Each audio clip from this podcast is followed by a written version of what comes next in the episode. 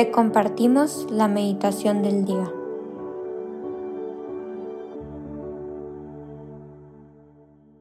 En el nombre del Padre, del Hijo y del Espíritu Santo. Amén.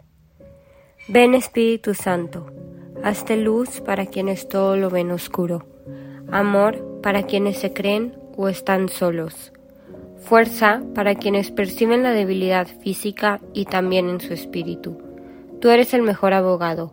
Defiéndenos de nosotros mismos, de nuestras melancolías y desesperanzas.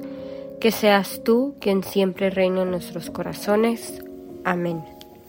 Hoy jueves 22 de diciembre vamos a meditar sobre el Evangelio según San Lucas, capítulo 1, versículos del 46 al 56, que dice, En aquel tiempo dijo María, Mi alma glorifica al Señor y mi espíritu se llena de júbilo en Dios, mi Salvador, porque puso sus ojos en la humildad de su esclava.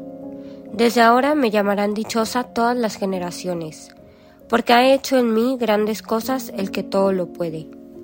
Santo es su nombre, y su misericordia llega de generación en generación a los que lo temen. Ha hecho sentir el poder de su brazo, dispersó a los de corazón altanero, destronó a los potentados y exaltó a los humildes. A los hambrientos los colmó de bienes, y a los ricos los despidió sin nada. Acordándose de su misericordia, vino en ayuda de Israel, su siervo, como lo había prometido a nuestros padres, a Abraham y a su descendencia para siempre. María permaneció con Isabel unos tres meses, y luego regresó a su casa. Palabra del Señor, gloria a ti, Señor Jesús. Este es un evangelio precioso porque nos hace encontrarnos con el gran corazón de María, porque nos enseña la maravillosa oración de alabanza y adoración que hizo, una oración de esperanza y gratitud, en la que María alaba a Dios, pone su confianza en Él y se compromete con el plan de Dios, porque al final Dios nos quiere a todos por igual. Y, y pudimos ver en la oración de María una oración llena de alegría, porque reconoce que Dios ha aceptado la presencia de una sencilla niña que vive en un pequeño hogar y que a los ojos del mundo es una persona sin importancia, pero a los ojos de Dios le importa y le importa mucho, porque a los ojos de Dios todos tenemos el mismo valor. Todo esto concuerda con la imagen de Jesús que Lucas nos muestra en su Evangelio, porque es un Evangelio donde los pobres, los débiles, los marginados, los desplazados y los pecadores tienen un lugar especial en los ojos de Jesús. Y hay que preguntarnos si verdaderamente creemos que tenemos un lugar especial en el corazón de Jesús. ¿Nos creemos importantes para Él? porque es importante que lo reconozcamos y que lo sepamos. La respuesta de María a la acción amorosa de Dios es alabar y agradecer. Ella es humilde sierva que reconoce el favor de Dios su Salvador a pesar que ella es la madre del Salvador. Porque al final María reconoce que Jesús le declara su misión como sierva de Él. María nos da un modelo de oración. Esta oración que nos invita a reconocer y a ponderar los dones que hemos recibido, para así poderle agradecer a Dios por ellos.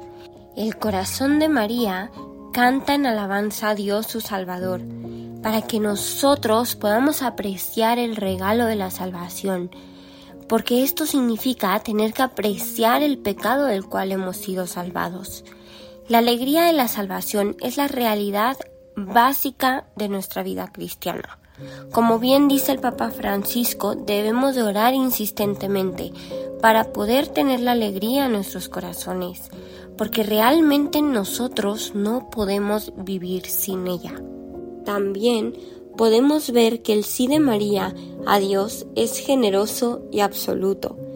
Y es bueno reflexionar sobre la diferencia entre su respuesta y la de Adán y Eva, que temían confiar en Dios, porque en el sí de María hay una libertad y una alegría que surge de decir sí. Y hay, y hay que hacer un compromiso con lo que Dios nos pide y hay que dejarle el resto a Él. María es una figura de esperanza para todos los que recorremos el camino de la fe. Y aunque ella no sabía a dónde la iba a conducir ese camino, confiaba en que Dios lo sabía. Y hay que pedirle al Señor que nos dé la confianza y generosidad de espíritu de María.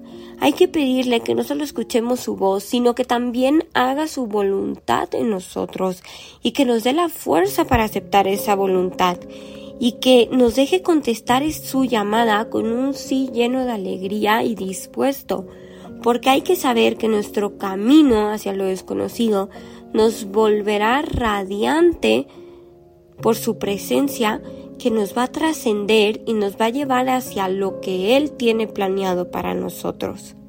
Les invito a que se queden un rato en oración con María y le pregunten y le pidan que los guíe en su oración, que les haga tener esta oración llena de alegría, humildad, confianza y generosidad, y que también reflexionemos sobre qué tan importante creemos que somos para Dios, porque verdaderamente lo somos.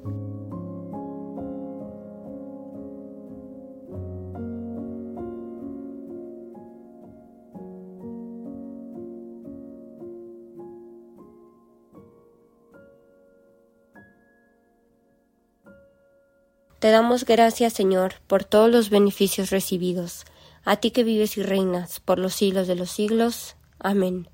Cristo Rey nuestro, venga tu reino. María, Reina de los Apóstoles, enséñanos a orar. En el nombre del Padre, del Hijo y del Espíritu Santo. Amén.